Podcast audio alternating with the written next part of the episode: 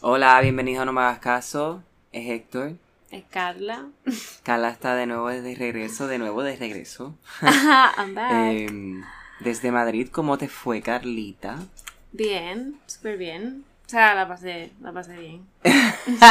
Me imagino, me imagino, ¿te encontraste alguna fanaticada? Sí. no, como... Carajo. Fans. What? No. No, no, no, no. Mm. Este, pues qué bueno que regresaste. Yeah, estaba cansada, en Este, verdad. Aunque fue un buen break. Este, De todo, la extrañé. verdad. Este, Uy, pero siempre estoy So- cansada, como que tengo jet lag todavía. me imagino ya mismo se te va. Me levanto a las 4 y media, 5 de la mañana todos los putos días, desde el que llegué, del viernes. Pero eso soy yo todos los días viviendo aquí, mano. ¿Qué? Yo me levanto a esa hora todos los días casi. Yo también, mañana. I mean, I mean, yo también. Lo que pasa es que a las 4 de la mañana no me levantaba nunca. ¿Me entiendes? Like, no empiezo... It's just... Ya se me quitará. Sí, bueno, entonces también la semana que viene Calita se va de nuevo de viaje porque tú sabes, Calita es así como cosmopolita, Pero, así. pero, we, we, we, vamos sí, a tener pero vamos a tener episodio. episodios, sí, no es como la última semana que cogimos un break así, town. No, esta Sí. semana tendremos episodio aunque Calita no esté. Pero, eh, o sea, Calita va a estar, ¿no? I mean, yeah.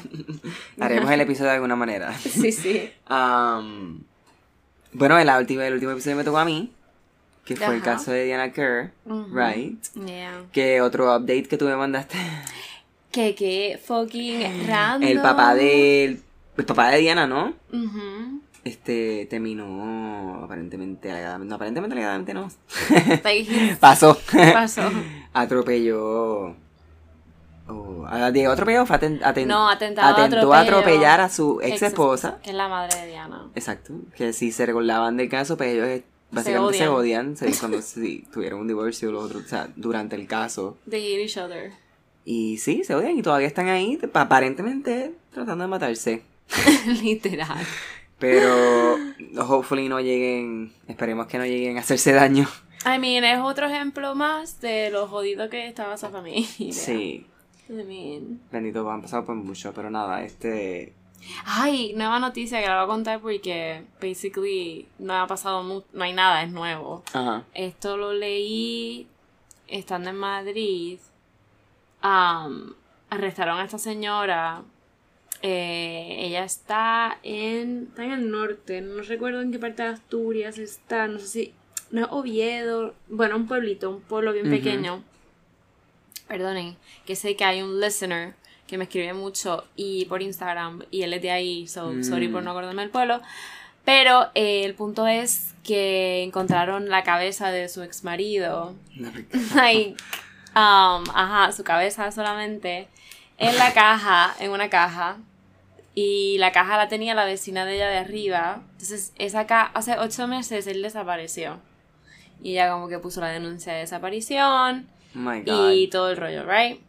Y ella es la primera sospechosa, porque es la última que lo ve, era su esposa, Ajá. like, what is going on. Y ella dice, no, él, él desapareció, pero él me dejó, como que él me abandonó, él me quería dejar y se quería divorciar y yo qué sé. El punto es que esas semanas que empieza la investigación, ella le da una caja pesada, no tan grande, a su vecina de arriba y le dice, mira, tú me podrías guardar esta caja porque Oh. la policía está investigándome y esta caja está llena de juguetes sexuales y no quiero darle como que esta mala imagen, Ya. mala idea a la policía. Solo la vecina le dice, hombre, no te preocupes.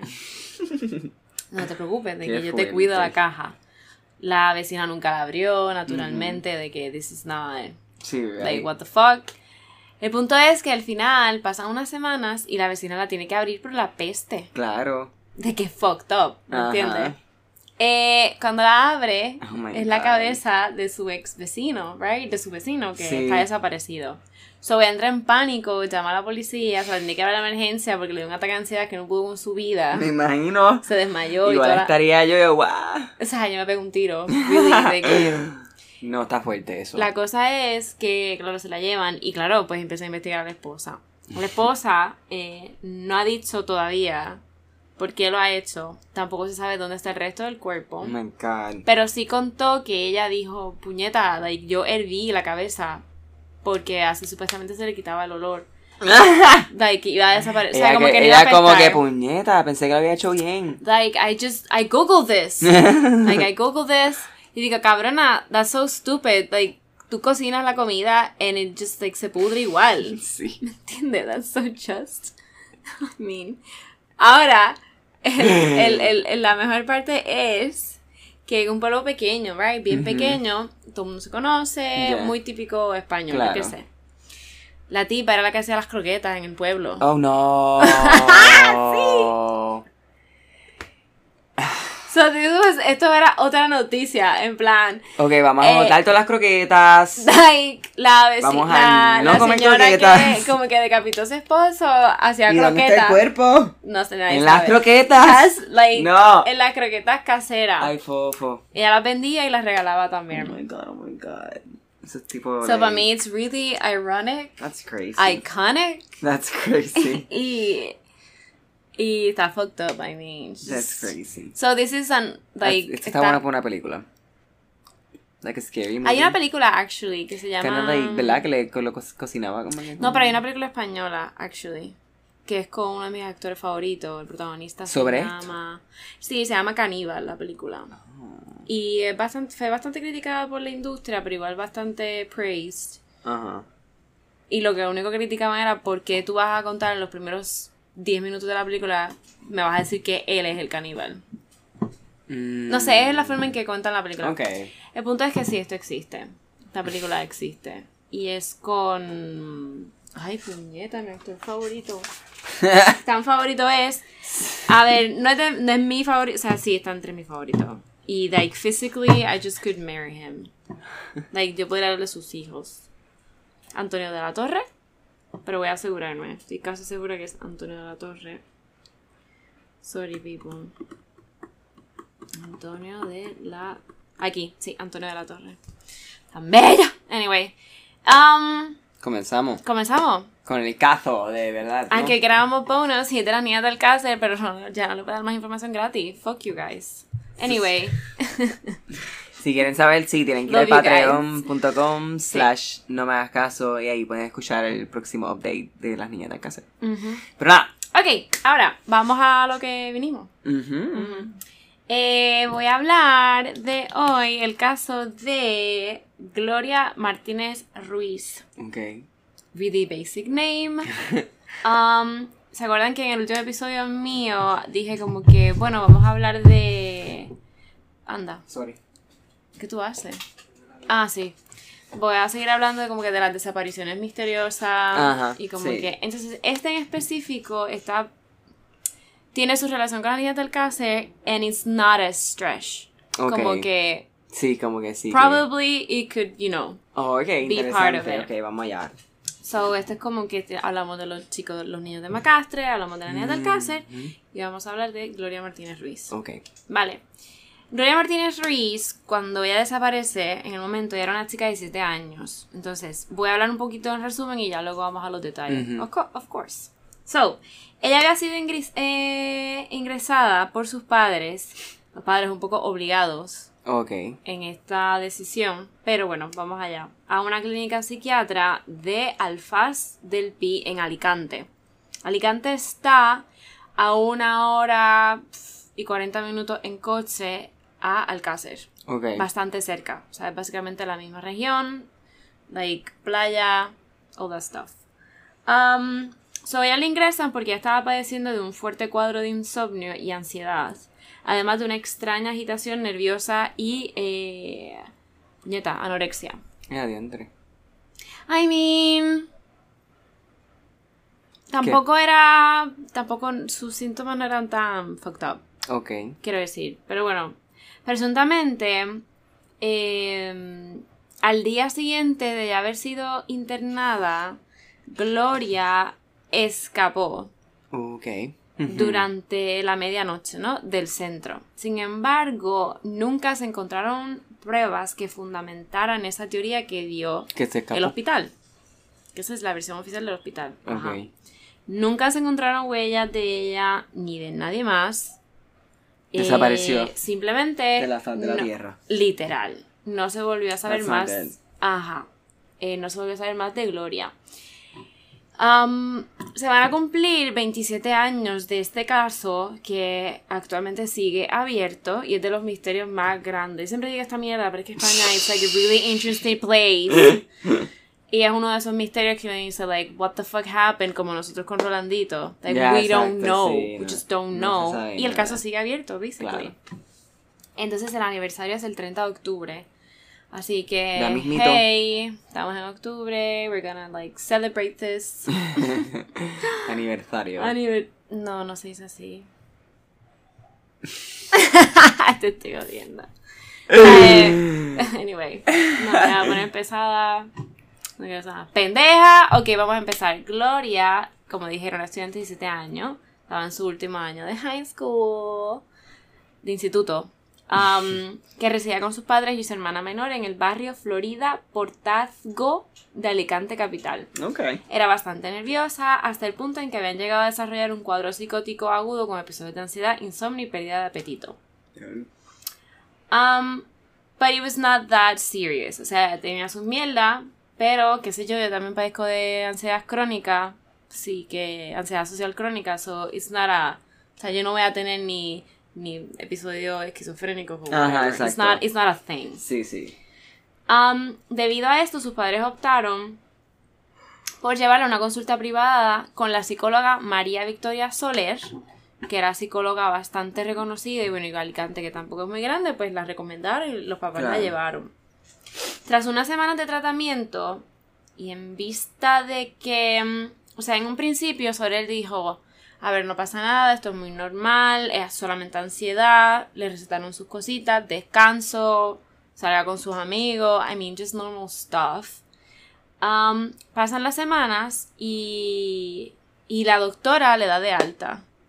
Pero luego pasan unas semanas y ella vuelve y recae, parece, con un ataque de ansiedad, ataques de pánico. Y ella le pedía a sus padres como que por favor se me pueden volver a llevar a, la- a la psicóloga, a hablar, porque se sentía mejor hablando con la psicóloga. Naturalmente. Crazy. Muy natural. crazy. Entonces, ¿qué tú buscas? No, es que puse en el. el En en el el grupo. no me hagas caso de Ah. en el Instagram de no me hagas caso, que by the way es NMH caso. y que estamos ya de regreso y la gente está reaccionando. Ah, muy bien. Ah, people are so nice. Ok, um, so cuando ella regresa esa segunda vez a ese tratamiento otra vez como de Ajá. psicólogo, de psicología, la doctora Soler como que cambia totalmente el diagnóstico de Ah. Gloria, for some reason, y le recomienda a los padres, esto según las palabras de los padres, que los casi los obligó a, a que ingresaran a la menor a la clínica Torres de San Luis. Eh, Mm. Como dije, que era que era en Alfaz del ¿En Pi, qué año fue esto? En el 92. Esto fue Mm. dos semanas antes de que desaparecieran las niñas del CASE. Continúa. Ajá. Ok. Eh, esto era una casa de reposo ubicada de... Tenías que tener bastante dinero en realidad para pagar. ¿Qué pasó? Es como like. cual- el que el de Casa del Bar España que era el cuido. Ajá. Esto es como que like Ajá. un internado de, esto de psicología. Ujú. Oh my god. Anyway, um, pero no, no tienes se relación llevaban con la... lo es que los- digo como que se lo llevaban de estos lugares en donde es como que like fácil para llevárselos y quedarse con ellos. Ujú. Bueno. Anyway, eh, pero no, no tienes relación con Bar de España. Por lo menos sería un super stretch no, no relacionarlo. sé. Pero sí, es casi basically mismo MO. Anyway, eh, en una casa de reposo ubicada en medio del campo. Y el, y el campo, voy a decir estos detalles que parecerán san- banales al principio, pero tiene su- sus cosas. En medio del campo. Y ese campo era un bosque. Y era bastante, y era bastante tupido. Quiero decir, que era bastante denso. Sí, que es como que hay que meterse te ahí. jodes, te y- pierdes ahí. Sí, exacto. que Entonces- Tienes que saber cómo. Ajá. Eh, los pacientes que se trataban allí se trataban de personas con estrés, con ansiedades, con depresiones. No era nada en plan. Eso era más no como- era, no era un, no era un Era hospital como- psiquiátrico. Exacto, muy era más como un centro de rehabilitación. Exacto, que tú te ibas allí, Sí, tú sí, sí, sí. descansabas, te atendían enfermeros, te daban comida, te daban paseos, hacías actividades, Claro. whatever. Eh, tú básicamente pagabas ahí por día 45 mil pesetas. ¿Eso que es yo caro en el momento? Sí, realmente. ¿De cuánto es? ¿Cuánto, cuánto eran 40 mil pesetas? I don't know. No lo busqué. no sé. Bueno, anyway, imagino que anyway, suena como mucho, ¿no? Sí, es bastante. Y bastante para una familia no Normal, adinerada. claro, sí. Ajá. Anyway, los padres de Gloria Martínez tuvieron claro que si aquello era lo mejor para la salud de su hija, había que internarle a hacer un sacrificio, a pesar de las 40 mil pesetas, monedas diarias de la época que costaba el tratamiento en Torres de San Luis. Eran 40, y- no, perdona, creo que eran 50 o 45. El punto es si eran 50 mil y ellos le bajaron 40 mil para hacerle un favor y dijeron, bueno, pues te, te Ah, ahorras 10 mil exacto. pesetas. Solo le bajaron el precio. Ajá, el punto es que esto era un sacrificio que iba a suponer grande, ¿no? Para una familia de clase media. 240 euros. Diarios. Hoy en día. That's, that's a 40 lot mil pesetas. Son 200, serían 240 euros. But that's a lot of fucking money. Bastante. Diario, that's a lot of money. Sí, es como un hotel bien caro.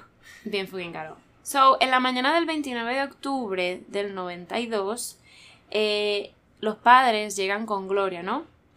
Y, lamentablemente, obviamente, si no, no contaría este caso. El punto es que Gloria solamente fue el último día de ella dentro. And she just like Ese mismo día. disappeared ese mismo día. Hmm. Hay que aclarar unos detalles primero. Fishy, fishy. Aunque, como dije ahorita, van a parecer banales al principio. Vale, el edificio principal de Torres de San Luis albergaba las consultas, las oficinas de los psicólogos y los médicos, cocina, cafetería, comedor y dependencias administrativas en una serie de bungalows. Ok. O sea, eran como que hostalitos en plan Airbnb. Casas de un solo piso, pero estaban anexos eh, con, por pasillos, por, an- por baños y por duchas y todo Mm. ese rollo. Eh, tenía su dormitorio, tenía su cuarto de baño, tenía su salita de estar, donde se alojaban los pacientes junto a una piscina y amplios jardines que completaban la lujosa estancia. Eh, yo voy a poner fotos de este sitio. Eh, los jardines disponían de pequeños muros de medio metro. O sea que no era muy alto. Pero todo el recinto rodeado estaba de una valla entre 2 y 4 metros de altura. Según el desnivel del terreno. Obviamente tú dirás, como persona como yo, dice, ¿cuánto es eso? ¿2 a 4, 2 metros? Y yo lo conozco por esto. O sea, cuando allí dicen, hombre, ese tipo, ese tío era 1,90. Es que era bien alto, como sus 6 pies. Ah, ya. Like, que guapo, 1,90, yo qué sé. Sí, sí. O sea, una persona alta. Em, ahora, eso es una pared bien fucking alta. Ya. Ahora, el día del ingreso de Gloria, el personal del centro se componía de cuatro personas, Mm. que se van a componer, ¿no? De los testigos Mm. y sospechosos. Eran dos enfermeras eh, tituladas y otra como auxiliar. Y un matrimonio de trabajadores rumanos, que más adelante voy a decir todos estos nombres, pero don't, don't fret. Trabajadores rumanos que vivían en uno de los bungalows y se encargaban de la jardinería, la limpieza y las comidas. Ya está. So, la reconstrucción eh, que voy a decir ahora es lo que pasa en las horas siguientes que los padres dejan a su hija. Mm. Am, y son los datos aportados y las dudas que más adelante voy a decir son también aportados por estos cuatro testigos. Según los responsables de la clínica, supuestamente el nerviosismo... Ah, y Soler estaba aquí, en esta, Mm. en esta clínica. Ella trabajaba ahí. Eh, el nerviosismo de la menor aumentó considerablemente al marcharse sus padres y encontrarse sola en un entorno desconocido, por lo que procedieron a sedarla con cuatro dosis de 75 miligramos de aloperidol, largactil y sinogal. Vamos a hablar sobre los, sobre los efectos de estos medicamentos, porque hay que, decirlo, porque es que si no, no se entiende. Sinogan, el principio activo, o sea, el ingrediente activo del Sinogan es la levomepromazina, que es un fármaco antipsicótico que pertenece al grupo de medicamentos denominados fenotiazinas, dotado de propiedades sedantes, o sea, que te, te noquean, reductor de la ansiedad, con gran capacidad para combatir el dolor e importante poder inductor del sueño, o sea, like you go to sleep. Siempre bajo la prescripción de un facultativo, o sea, que te daban este medicamento para tratar estados de ansiedad de cualquier origen, estados de agitación y excitación psicomotriz, o sea, episodios fucking psicóticos, Ujú. estados depresivos like massive, psicosis agudas y crónicas, trastornos del sueño, dolores graves. Este medicamento en concreto puede prolongar el intervalo, o sea, producir cambios en su electrocardiograma, y no se debe usar asociado con los siguientes fármacos, o sea, no los pueden mezclar con antiarrítmicos para el ritmo de su corazón, antibióticos, fármacos que actúan sobre la motilidad gastrointestinal, o sea, como medicamentos también para la alergia, y polimiantes, que son medicamentos para disminuir sus niveles de colesterol, bueno, que no los pueden mezclar. Otros agentes psicotrópicos, medicamentos que mejoran su estado psicológico para la depresión, otros medicamentos organofosforados y whatever. No se deben tomar bebidas alcohólicas, todo eso. Pero como dije ahorita, le dieron este, esta medicina mezclado con otros dos. Ya. Ok. Claro. Let's go there. Em, como reacciones, ¿no? Ante todo, eh, ante esta, estos detalles, ¿no? Quiero decir, se destaca en el caso que otro, como dije, perdone, que nos, que concierne, ¿no? Que concierne a la investigación. Y son eh, que podía darle trastornosis. Espera, perdona, que la letra bien pequeña, ¿por qué lo puse tan pequeño? Dale, suma ahí. Ajá, es que me he perdido la trastornosis de diferencia. Mm. Ok, solo le trataban los trastornos psiquiátricos como indiferencia, reacciones de ansiedad y cambios del estado de ánimo. Trastornos cardíacos muy raramente, o sea, no le iba a pasar nada, o sea, quiero decir que ella no... que ella no que te podía joder el, las alteraciones cardíacas y hay que indicar que Gloria era hipotensa. O sea, yo creo que ya no se supone que tomase esta, este tipo de medicamento. Trastornos del sistema nervioso, eh, puede parecer que entonces tú estás sedado o te va a dar somnolencia, sobre todo al inicio del tratamiento. Eh, te va a disminuir la tensión arterial al incorporarse en tu cuerpo, se queda de boca, retención de la orina y problemas de acomodación ocular. O sea que no no ves bien. ¿Vale? Ausencia o disminución de movimientos, necesidad de moverse constantemente o contracción muscular, excitación motora. La otra medicina que le inyectaron, mezclado. Esto es un cóctel, ¿vale?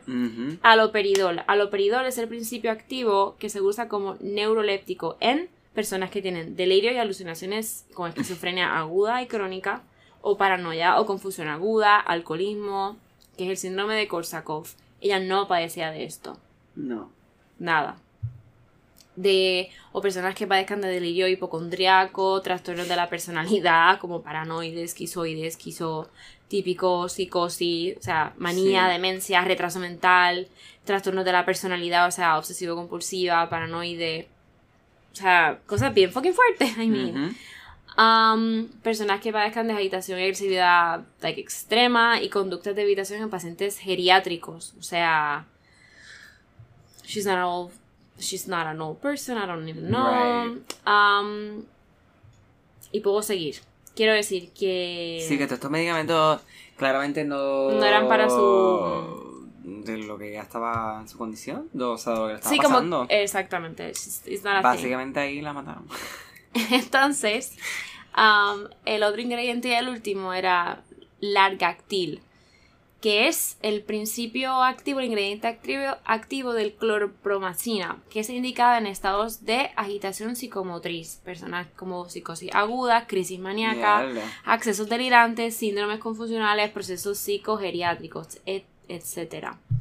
procesos psicóticos, esquizofrenia y síndromes delirantes crónicas curas de sueño, para la cura de sueño no hubiese bastado este, o por lo menos el primero. Sí, primero sonaba más normal. Más relaxed. Em, este ya el último es como, parece como para gente agresiva. Se supone, yo vi una entrevista de, este programa que es bien famoso, eh, que lo tengo aquí apuntado, un segundo, perdonen. Em, Cuarto Milenio, que se trata de este programa que, ¿no? que habla de casos que están abiertos, de misterios en España. Y dicen que con los primeros dos no hay problema si se pasaban de la cantidad un poco. Quiero decir, no sé, no, mm, me corrijo.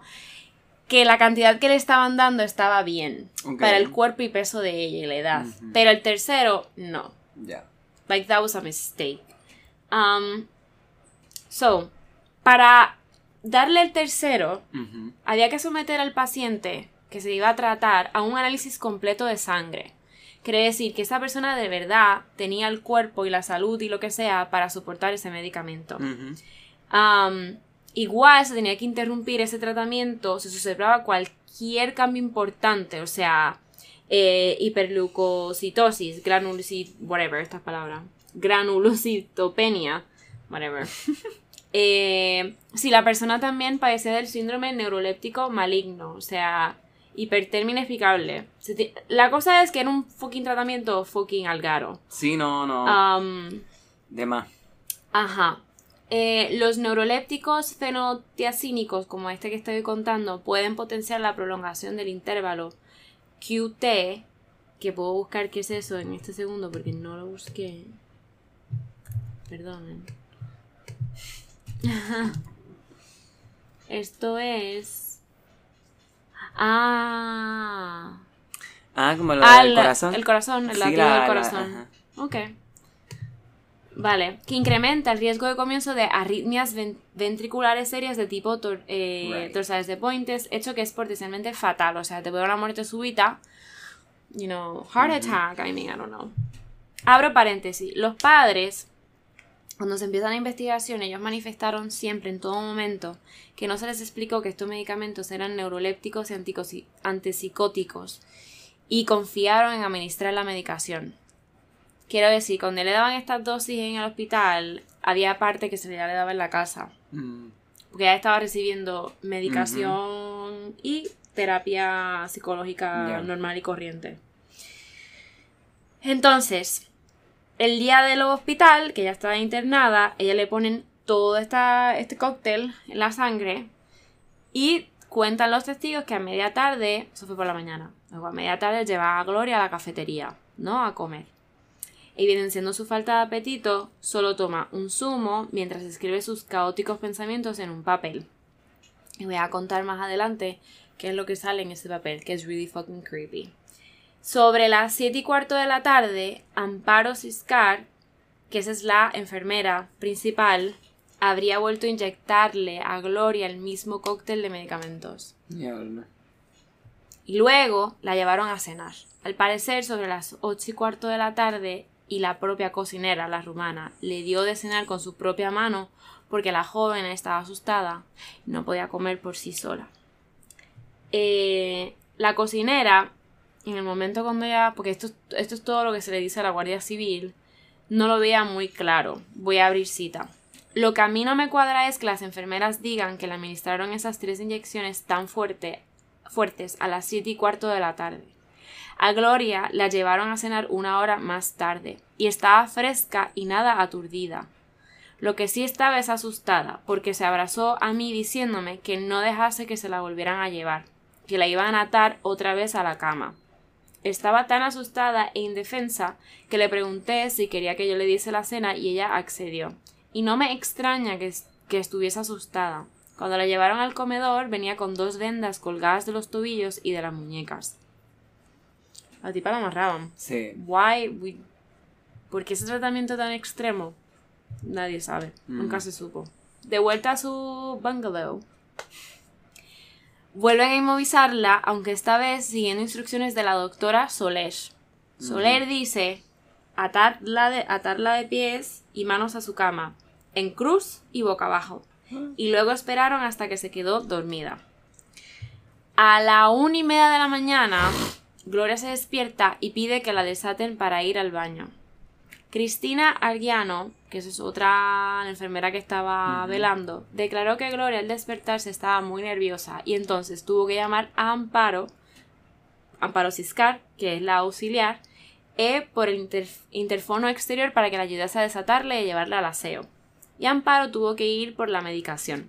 En cambio, Amparo, la auxiliar, declaró que Gloria empezó a ponerse violenta cuando regresó con la jeringuilla. Mm. Amparo comenzó a forcejear con Gloria y entonces Gloria la empujó, que supuestamente se subió por la ventana, que salió con dirección al jardín y se perdió por unos arcos que hay en el interior de la clínica. Mm. Una persona que tiene esa sedación, how the fuck you do that? Y segundo, ella, ella tenía miopía, o sea, necesitaba hmm. gafas, o sea, espejuelos o lentillas para poder fucking ver. No las tenía. La, estaban, la habían dejado en la mesilla al lado de la cama. So, um, Cristina, no empieces, que eso se oye. Pues yo lo escuché una vez en el episodio y yo, este cabrón, tienes que parar. Dejarlo con los dedos, no con las uñas. Cristina va a llamar al matrimonio búlgaro, rumano, ¿no? Del centro. Pero cuando ellos vienen, no les dejan entrar. Y se escucha supuestamente la voz de Amparo gritando a Gloria que volviese. Al final, la esposa ¿no? de los jardineros, la rumana, que se llama Estela Vasileva, eh, entra a la clínica, pero la ventana de la habitación de Gloria, por donde supuestamente habría huido, estaba cerrada. Mm. A ella le pareció que todo estaba ensayado. Abrosita. Me pareció que Cristina estaba muy tranquila cuando escuchamos la voz de Amparo gritando a Gloria que volviese. Yo me puse muy nerviosa y quería salir corriendo. Se supone que tras Gloria, pero Cristina se tomó todo con mucha tranquilidad y me dio la sensación de que todo aquello estuviese ensayado.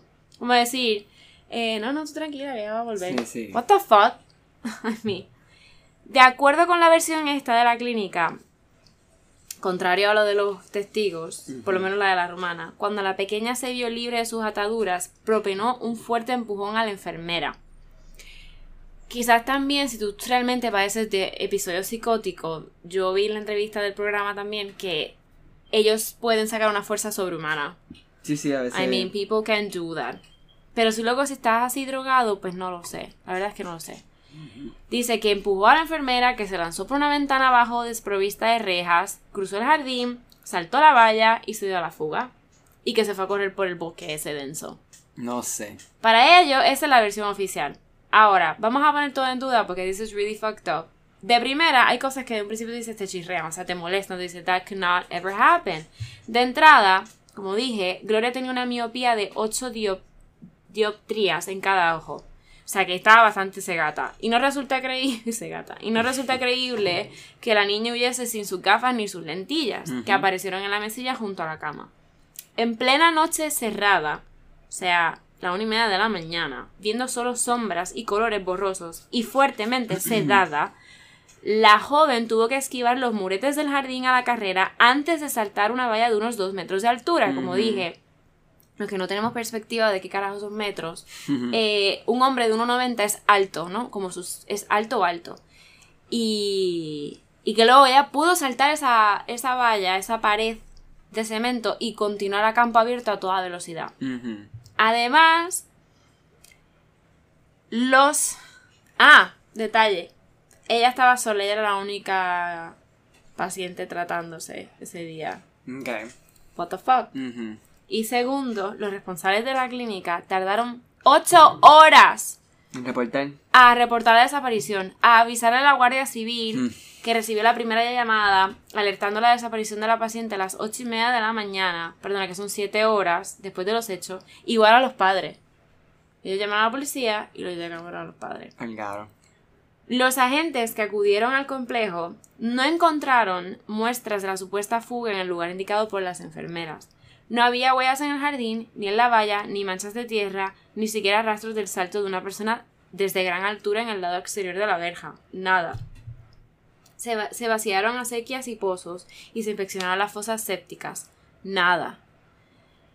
¿A dónde pudo hmm. ir? ¿No?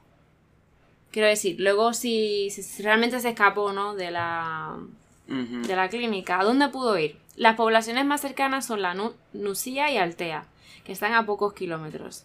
Eso, sabiendo previamente qué dirección iba a ir. Y su casa en Alicante, que era el sitio lógico a donde volver, estaba a 60 kilómetros de distancia. Y obviamente pues nunca llegó. Y no hay, y nadie la vio. Y no hay pruebas de la vida de Gloria en el entorno de la clínica, como dije. No hay pisada, no hay testigo, no hay rastro. Si Gloria ya había tenido un... Esto es, esto es un if. What if? Si Gloria había tenido un episodio de agresividad previo, ¿cómo es que una enfermera principal deja a una, una auxiliar a solas con una persona que supuestamente, claramente está jodidamente de la cabeza? Y que otra cosa, no había otro paciente en la clínica, o sea, la tipa estaba sola. I mean, sí que tampoco. ¿cómo, ¿Cómo se deja a, un paciente, a una paciente menor de edad eh, no sé, en un sitio que no tiene ni reja, en una ventana que es una mierda, o sea, no sé. Ok, entonces ahora digo lo de las llamadas. Esto es la madre contando, eh, no, la cuando la llaman. Y la llama la doctora Soler, right?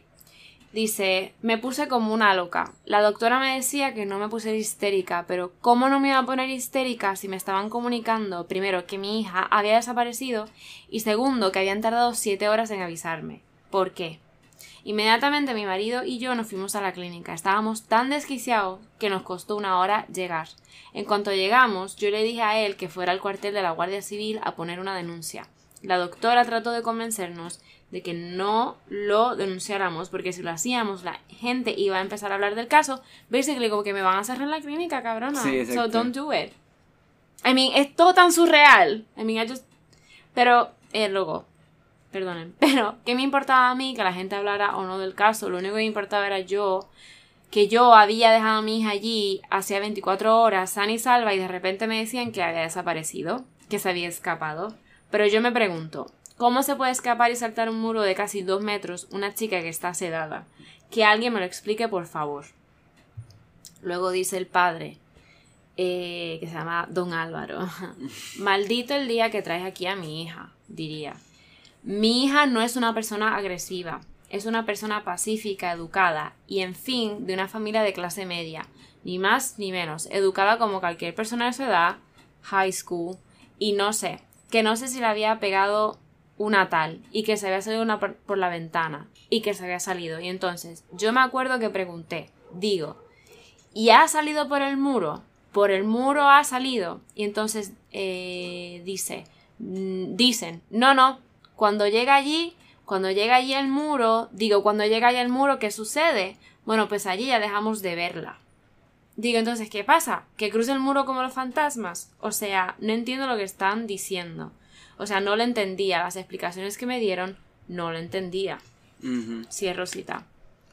Los padres inundaron la provincia con fotos e iniciaron una campaña mediática. El mismo día de su desaparición, que se convirtió en prueba, la joven dejó un escrito, como, he, mm. dicho anteriormente, con letra irregular y temblorosa, producto de los estupefacientes, como confirmaría después el informe de los peritos. Ella escribe esto. Me da miedo pensar que estoy muriendo y la única luz está cerca de mí. Dios mío. Fuerte. I mean, they were killing her, basically. ella sabía que la estaban amarrando en la cama, le estaban sedando de the really, really, really fucked up way. Y ya no podía hacer nada. Otro detalle, como dije, que era la única paciente en el centro en ese momento. Ahora, durante la investigación, la doctora Soler comentó algo que le había sucedido a Gloria la semana anterior, porque ya la trataba de hace meses. Ella dijo ella quería salir a una discoteca y que salió con sus amigos. Esa es otra, porque ella está contando lo que ella le confesaba en la fucking... Eso no se supone que no se haga. Bueno, quizás la obligaron, ¿no? Exacto. Sí, por la investigación. Bueno, y salió con sus amigos. Entró en trance mientras bailaba y perdió la noción de tiempo y realidad escapándose a la discoteca. Aparentemente los padres interponen una denuncia para encontrar a su hija, que finalmente es trasladado a su domicilio por la policía local. Parece que ya sí había desaparecido anteriormente. En cambio, los padres manifiestan una versión totalmente distinta, y es que su hija se sentía agobiada y decidió salir con sus amigos por la ansiedad, ¿no? Le administraron tal y como les indicó la doctora, parte de la medicación que se le había pautado antes de ir a una discoteca y le indicaron que no consumiese ningún tipo de bebida alcohólica ni excitante. So, la doctora en verdad la estaba drogando. This poor girl. Los padres llevaron a Gloria hasta la puerta de la discoteca. Gloria al salir va a tomar el autobús y se equivoca, ya que no se encontraba bien. Los padres hablan con la policía local, pero no interponen ninguna denuncia de desaparición o lo que sea. No entienden en el momento, quiero decir, lo que dice la doctora Soler, que da a entender un supuesto brote psicótico. Como de que... Sí, sí. La duda razonable cabe cuando no sabemos con exactitud cuál era la patología de Gloria.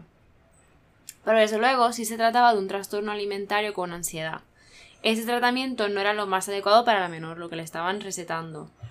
los padres se lo daban porque, imagínate, en verdad también me da pena, porque los padres son común y corriente, solo queremos lo mejor para nuestra hija, ellos no son psicólogos ni psiquiatras, they don't know shit. Nos cogieron de pendejos. Sí. Eh, nunca sabremos si realmente, y tal y como ha indicado en numerosas ocasiones la doctora Soler, si Gloria realmente padecía un trastorno límite de la personalidad o borderline, que eso es bastante heavy. Por otro lado, eh, el rumano, o sea, el, jardinero, en el momento de la investigación descartó que se atara a Gloria con tiras eh, ortopédicas. Abrosita, durante todo el año que estuve trabajando me hacían recortar tiras de esas toallas enrollables que hay en los lavabos públicos para utilizarlas con los pacientes. Yo tengo en mi casa las tiras con las que ataron a Gloria, porque me valen para demostrar cómo trabajaban allí. Obviamente, ahí trabajaban fatal, parece. Como que trataban a los pacientes como culo. Por su parte, Estela, la esposa, notó comportamientos extraños a raíz de los hechos, tras los hechos, claro. Abrosita, la actitud de ellos, de las enfermeras, de Soler, hacia nosotros cambió radicalmente a partir del día en que desapareció Gloria. Antes me dejaban limpiar en toda la clínica, después me prohibieron que limpiase la zona de oficinas. De hecho, un día o dos después ocurrieron cosas que me extrañaron mucho.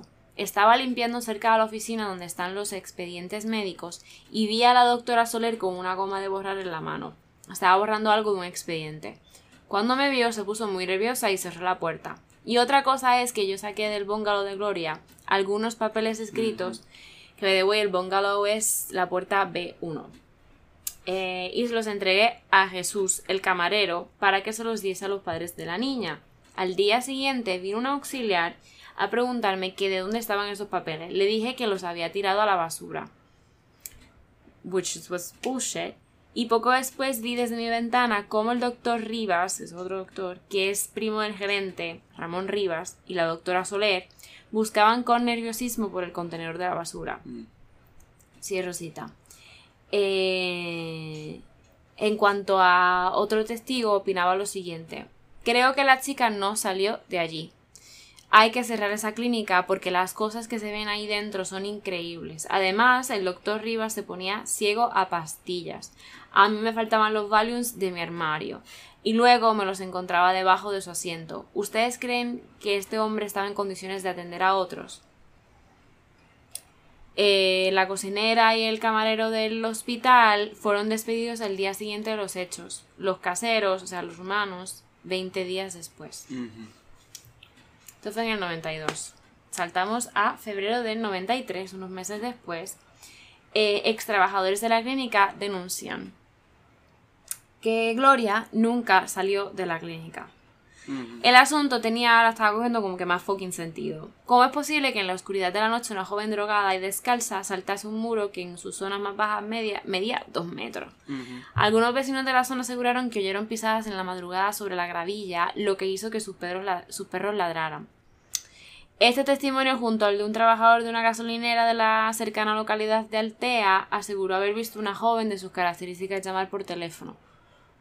Por otro lado, un hombre aseguró haber compartido la tarde del 30 con unos jóvenes franceses y Gloria en un camping de la misma localidad. Ninguno, ninguno de estos testimonios sirvió para encontrar nada, como siempre pasa en, los, casos de desaparición, pues la gente cree que los ve y whatever. Ahora, eh, pasan dos años, estamos en el año 94, mm, obviamente ella no aparece, durante un tercer registro en el hospital se encuentra en un agujero de la pared, en la zona de la enfermería, una bolsa de plástico con ropa interior y un cinturón de la joven mm. Gloria, que había pasado inadvertida durante los dos anteriores registros de la policía. Eh, hay que destacar que la ropa interior y la, lo que encontraron se veía usado, o sea, estaba sucio. O sea que Claramente esa ropa se la quitaron a ella, la pusieron en esta bolsa y la bolsa ponía encima Gloria B1. Em, finalmente se le hicieron pruebas a esta con los pocos recursos porque estamos en el fucking 94 eh, finalmente no encuentran nada en la ropa quiero decir de ADN extra o lo que sea que, que sea como ¿cómo se dice? Um, foreplay, que le dicen cuando estaba investigando. Como que si hubo um, foul play. Foul play. Yo foreplay. Eso es este. sexual. eso es lo sexual, Jesus. Sí, para ver si había como que caso de homicidio, de homicidio. Ajá. So, la investigación no pudo concluir con resultado de ese tipo y se cerró en el año 2000. Ya. Pues realmente sigue. De esos casos que tú dices, this is... Sí, sí, como que. Pero esto fue en el 2000, pero vamos a un poquito para atrás, en el 1999, y voy a citar a la noticia del periódico El País. Eh, se reactiva el caso este año porque después de que un testigo anónimo haya asegurado, envió una carta asegurando que vio cómo sacaban a la joven de una vivienda de Tibi en Alcoya. Es que esto tu valenciano and I don't, I don't know how to read it. Eh, horas después de que se denunciara su desaparición, ¿no? Siete horas luego. Eh, estos fueron tras años sin pista fiable. Obviamente esta carta anónima es gonna like be like, oh, what is going on? So llega a las manos del abogado de la familia de Gloria y luego llevado a la Fiscalía de Alicante a realizar nuevas indagaciones en el caso. Eh, esto, la carta llega manuscrita a mediados del mes de julio Mm, con matasellos, o sea que provenía de San Vicente de Respect en Alicante, whatever, y sin remitente. Llegó al despacho del abogado ilicit, eh, ilicitano que se llama Antonio Martínez Camacho, que está encargado del caso de la extraña desaparición de la joven. Y en la misiva, esta persona anónima confiesa haber visto, ¿no? Como dije, en TV a Gloria Martínez pocas horas después de su desaparición. Según afirma la testigo, vio a Gloria Martínez a la salida de la casa de una enfermera joven y flaquita que vivía con otra mm. mujer. El manuscrito detalla cómo supuestamente las mujeres sacaron a la muchacha de la vivienda. Abrosita, vimos a la chica más alta, supuestamente Gloria, salir con ellas como desmayadita. Nos dijeron que la llevaban, la llevaban al hospital. Desde que ocurrieron los hechos en 1992, he tenido en mi conciencia el picudo sufrimiento del callar asegura la remitente del escrito que concluye con un lo siento y justifica el silencio de estos años en una recomendación de su marido e de que no hablara del caso porque no era asunto suyo. I mean, ok. Eh, el letrado, esto, está en presente porque lo saqué del, periódico, pero dice, el letrado, según declaró ayer, ¿no? En el 99, introdujo la carta en un sobre de protección para no borrar las huellas y lo remitió al juzgado de Benidorm, que no le hizo caso y a la Guardia Civil. Martínez Camacho, ¿no? el abogado, eh, que asegura haber decidido no decir nada a los medios de comunicación para no obstaculizar la investigación, admite su sorpresa por la falta de iniciativas por parte del juzgado mí hasta el momento, ya que mm, en el documento se da un nombre y datos sobre el lugar donde supuestamente se vio a Gloria Martínez. Como la policía no se mueve. Pese a ser cauto sobre el contenido de la carta, el abogado ilicitano afirma que es la única pista fuerte, ¿no? Que han podido seguir en el caso años después.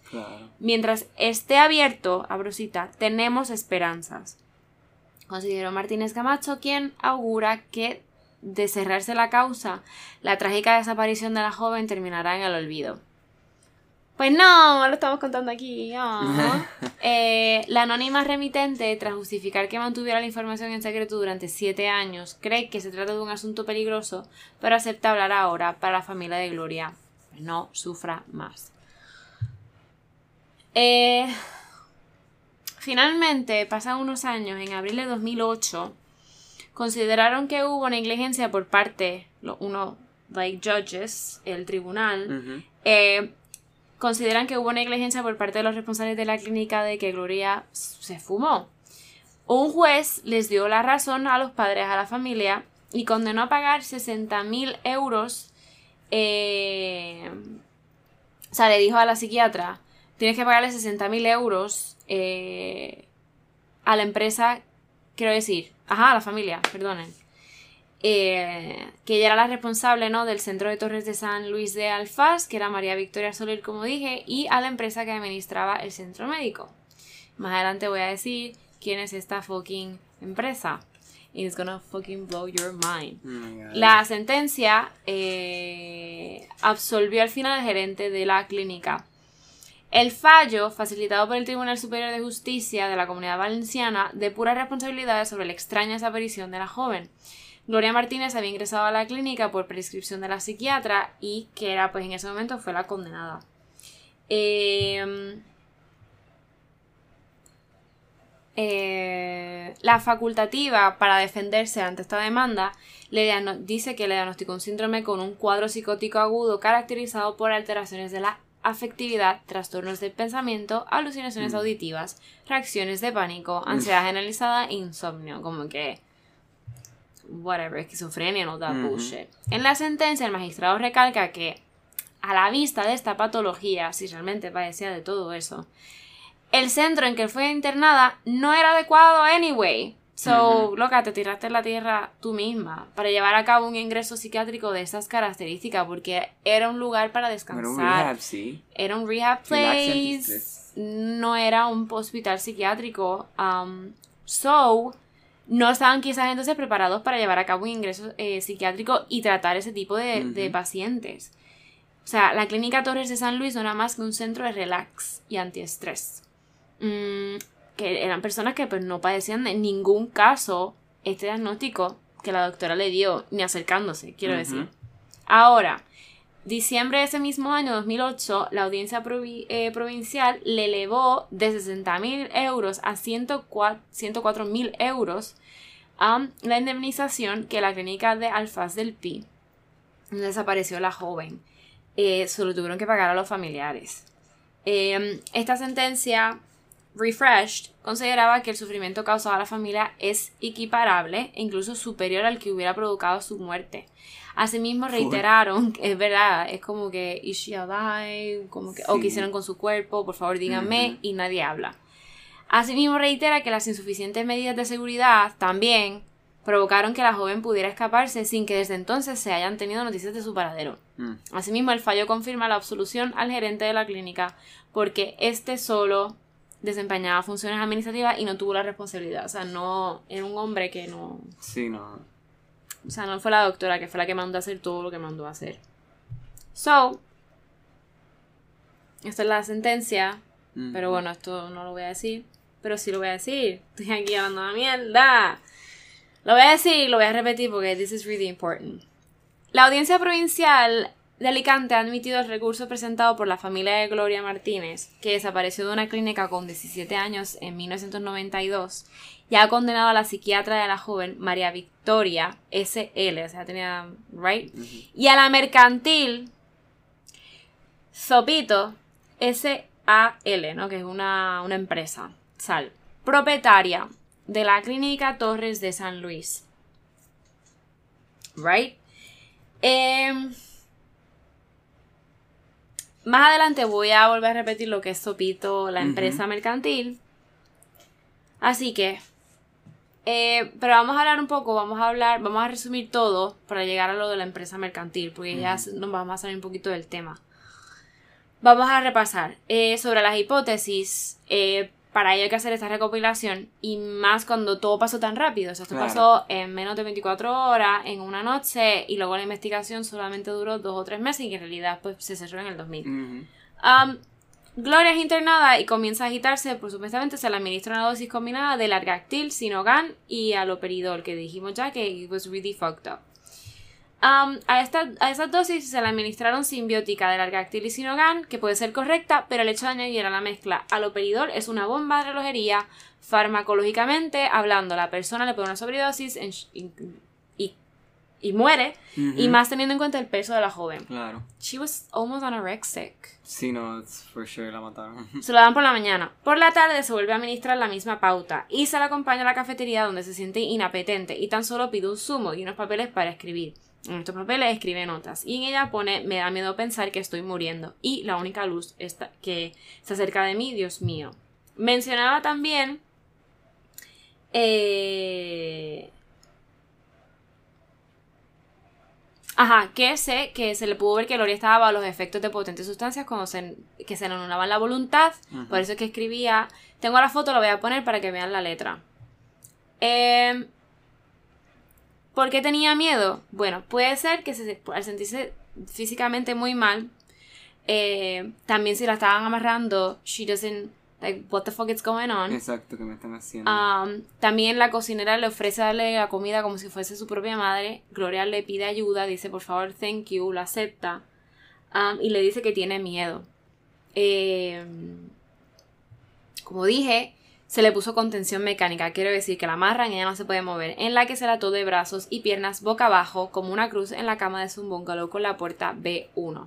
Según lo declarado, Gloria se despierta a la una y media de la madrugada pidiendo ir al baño y es desatada. Gloria aprovecha para escaparse por la ventana, saltar la tapa de la clínica y perderse en la fría noche. Con ocho dioptrías, sin gafas, con ropa fina, pantalón y camiseta a rayas de pijama de hospital y altamente sedada. La una y media, la hora, quiero decir, conseguiría, coincidiría con la hora de la siguiente administración de la medicación si nos basamos en la pauta anterior, aunque nunca sabremos realmente lo que llegó a pasar. A pasar. Y hay que tener en cuenta también que en ocasiones los pacientes psiquiátricos de ese nivel, que ya no estaba a ese nivel, suelen presentar una fuerza que parece sobrehumana. Pero no sabemos tampoco si ese fue el caso, porque nothing adds up.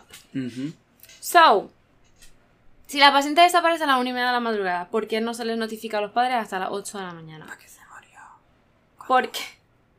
¿Por qué no se le notifica a la policía en el momento de la desaparición para iniciar una búsqueda profesional? ¿Cómo iba a saltar la niña una tapa de que medía entre 2 y 5 metros en función del lugar donde estuviese? ¿Y cómo iba a hacerlo sin gafas y con escasa ropa y sin zapatos? Otro dato importante. Años después se hace un registro dos años y de momento ahí aparece en un hueco oculto en la pared en la sala de enfermería una bolsa con ropa usada de la niña etiquetada como Gloria B1 y insisto otra vez la ropa estaba sucia y usada o sea se la quitaron she was naked bueno porque se dice no que ella se escapó con su y si estaba vestida era esa ropa que estaba en esa bolsa ¿me entiendes? que luego se encontró dos años o sea, que desmiente. Sí. Right, lo que se dijo en un principio. Eh, un auxiliar llegó cuando le dicen, esta es la ropa. So, el auxiliar llega a decir, para excusarse, que la niña se había orinado y que por eso hubo que cambiarla. Mm. Hubiera sido correcto hacerle pruebas a la supuesta orina impregnada en la ropa, pero no se hizo. Right. Um, y de ser así, eh, que lo encontraron en su día como, como manifiestan y que no, no, le dieron relevancia en la investigación en el momento que como que las enfermeras no lo avisaron. ¿Por qué entonces esconderlo en un hueco de la pared y no decirlo? I mean, come on. Esto parece una trama de una serie bien mal escrita. right? Como una mierda. Dale, um, cogerlo. Ya. Eh, el principal problema de la búsqueda es que se hizo con los años y con periodos de tiempo a veces alargados por lo que no se produjo una inspección de las fosas sépticas, por ejemplo, en el mismo día. Cuando yo dije que se había hecho las fosas sépticas fue luego, porque ellos, hicieron tres investigaciones en el centro. I mean, too late. It was too late. Eh, otra cosa, otro detalle que chirrea. La doctora Soler se refería en el momento que Gloria conocía a chavales eh, que iban viviendo por casas abandonadas, que los conoció un verano. Esto me recuerda directamente a las noticias y al caso Macastre y Alcácer.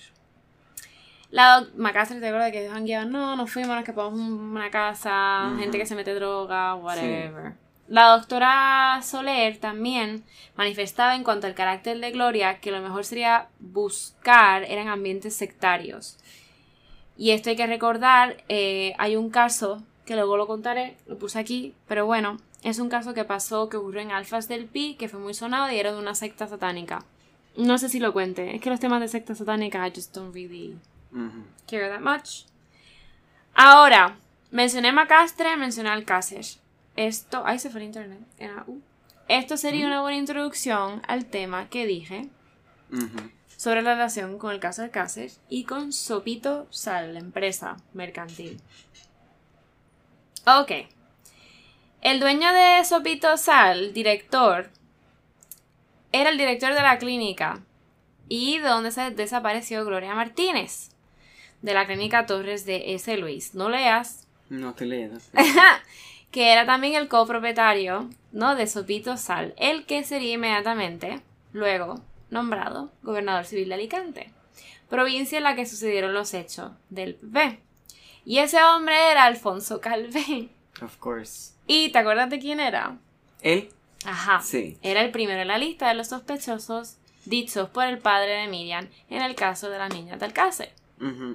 Y ahora voy a buscar un PDF, que es un documento que tengo aquí, y voy a leer esto. Es un refresh. Igual tengo, tengo que contarlo. Me cago en la puta, o sea, lo tengo que contar. Así que... ¡Ay, qué miedo! Porque no puedo mover esto. Perdón, porque no encuentro el PDF ahora. Este es el otro clic. Perdonen chicos que pensaba que lo tenía en el texto. No, lo tengo que buscar en el file. Perdonen mi. mi cabronería. Ok. Entonces. Ah, esa era ella. Del- Ok. Eh, páginas. Voy a llegar, voy a llegar, que lo tengo marcado. Esta es la doctora. Bueno, ya esas fotos las pondré. El clan de la moraleja. ¿Te acuerdas, verdad? Sí. Ok, otra vez. La noche del 29 de enero de 1997 se metía una vez más, ¿se recuerdan? En el Mississippi. El programa de Esta noche cruzamos el Mississippi de la cadena española Telecinco. Que lo llevaba Pepe Navarro. Eh, había comenzado, ¿no? El programa. Ver que esto es de la historia del programa. Ok, ese miércoles, como tantas otras noches, estaban presentes Fernando García Mediano, el padre de Miriam, una de las niñas secuestradas, violadas y torturadas y asesinadas de Alcácer, y Juan Ignacio Blanco Durán, que ya murió, right, el abogado, el criminólogo y periodista, miembro del equipo de investigación de Fernando García, que se había convertido en la persona de su máxima confianza. En un momento dado, Pepe Navarro, ¿se acuerdan? Preguntó ¿Qué se estaba hablando en, en Valencia? Perdonen, Fernando, Juan Ignacio. ¿Es verdad que se han dado nombres en los medios de comunicación valencianos ya de posibles responsables de este tremendo hecho? Y entonces cayó la bomba. Juan Ignacio Blanco empezó a destapar la, una trama que desde entonces sería conocida como el clan de la moraleja, al producirse el siguiente diálogo. Sí, bueno, abriendo cita. En una emisora de radio en Valencia ya se ha dado el nombre de Alfonso Calvé, ex gobernador civil de Alicante, como presunto responsable de esta trama. Se ha barajado también el nombre de don Luis Solana como participante en estas aberraciones que se cometen, de personas que efectivamente podemos nosotros constatar que están siendo investigados. Y dice el entrevistador, ¿no? Pepe Navarro, ¿cómo es posible que se lancen eh, así tan alegremente sus nombres. Y quiero volver a recordar, Alfonso Calvé es el accionista invisible de Sopito, que es la sociedad que adquirió la clínica donde se ingresó a Gloria. Dice Juan Ignacio, yo creo que no se lanzan alegremente. También hay que comentar que hay más personas que están siendo investigadas. Podemos hablar de un productor de cine que vive en La Moraleja, al igual que Alfonso Calvé. Este médico psiquiatra es gobernador civil de Alicante. El señor Bermúdez de Castro. También se habla de don Francisco Laína, que fue entonces secretario de Estado para la Seguridad del, est- de- del Estado. Estamos hablando de personas muy importantes, con altos cargos políticos, y estamos hablando de personas con un poder económico grande, que están siendo investigadas en estos mismos momentos, no solo por las fuerzas de seguridad, sino también por los servicios de espionaje del ejército, como es el CECID, y eso es una realidad incontestable, y desde luego totalmente constatable forman parte de un conocido clan, el clan de la moraleja, que no solamente está implicado desgraciadamente en este tipo de asuntos turbios, sino en bastantes más, porque entre otras cosas, tanto el señor Calve como el señor Solana están investigados por la desaparición de dos toneladas de cocaína. Hay que hacer mención a algunos detalles de personas muy importantes que yo creo que están todavía a tiempo, sinceramente, de dar explicaciones públicas. Podemos hablar, por ejemplo, del señor Granados, que fue delegado del gobierno de la Comunidad Valenciana en aquella época, y que yo desde aquí le emplazaría directamente a que alguna vez contara lo que sabe sobre el triple crimen de Alcácer y las órdenes que él ha dado para investigar. Eh, Ahí lo tienen. Más o menos. Ahora, dando toda ya esta información, y básicamente este es el caso de Gloria. ¿Qué tú crees que sucedió? Like, ya, sabe, ya sabiendo toda esta información. Yo puse aquí. um, creo que la chica no aguantó el cóctel de droga. Vamos, que fue una sobredosis y murió. Pero por otro lado, ¿por qué hacer eso? ¿Cuál era el motivo? Si se ganaban 40 mil pesetas diarias y estaban quebrados, porque iban a querer perder el dinero de los padres de Gloria. O simplemente no era la intención y se le fue de las manos la situación y se murió como que, ah, diablo, puñeta, la matamos. También- No, exacto. O realmente, pero, ok, no habíamos dicho que realmente esta gente no estaba ¿Qué? apta para actually poder des- recetarle este... No también, pero claro, pues necesitaban el dinero. Entonces, para colmo, ya iba a ser la tercera vez que se lo iban a hacer en todo el día, que probablemente le hicieron esa tercera vez y ahí fue que murió, el de las una y media de la mañana. Ujú. O, sí, sí, exacto. Y porque también estaban en quiebra y tú ves si Probablemente ella estaba hasta chileando todavía todos los días y probablemente le volvieron a meter esa mierda y ahí murió. Like, yeah. Pero ¿por qué lo vas a hacer, me entiendes?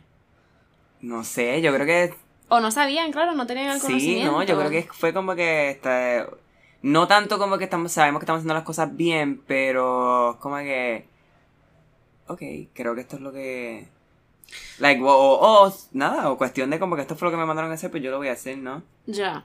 También, pero es que es que perder el dinero por, por son subnormales, porque también cuando digo que estaban quebrados, la, la sirvienta, ¿no? La rumana, la jardinera dice que allí se debía, se debía mucho de dinero. eh, hasta la señora de la limpieza y que los únicos que cobraban eran los médicos y después con toda esta historia ya acabó de venirse abajo al hospital they, eh, were Ujú. They needed the money. O si también nos ponemos con lo de Alcácer, ellos montaron todo ese plan. Sí, para que se la llevaran. Ajá, los padres cayeron. eh, la doctora psiquiatra era amiga íntima de, de Calvé. La llevaron a la clínica y ¡zas! ya está. O sea, dos semanas después desaparecieron las niñas de Alcácer. Y unas semanas antes de Gloria desaparecieron las niñas, que fueron dos mejores amigas, las niñas de Aguilar de Campo, que eso es otro caso que voy a contar. Pueblo de la comunidad de Castilla que está lejos, pero bueno, casualidad puede ser, por la cuestión del tiempo. Claro, que parece que esas semanas necesitaban para I mean, sí, y ahí se queda, básicamente. This is the case. This is the Wow, esto es bien interesante, esto es como bien weird como It's a mystery. It's a really fucking mystery. Y toda esta gente on top. on top. Ajá, siempre. No son la misma gente del Bar España, pero bueno. O sea, no tiene nada que ver.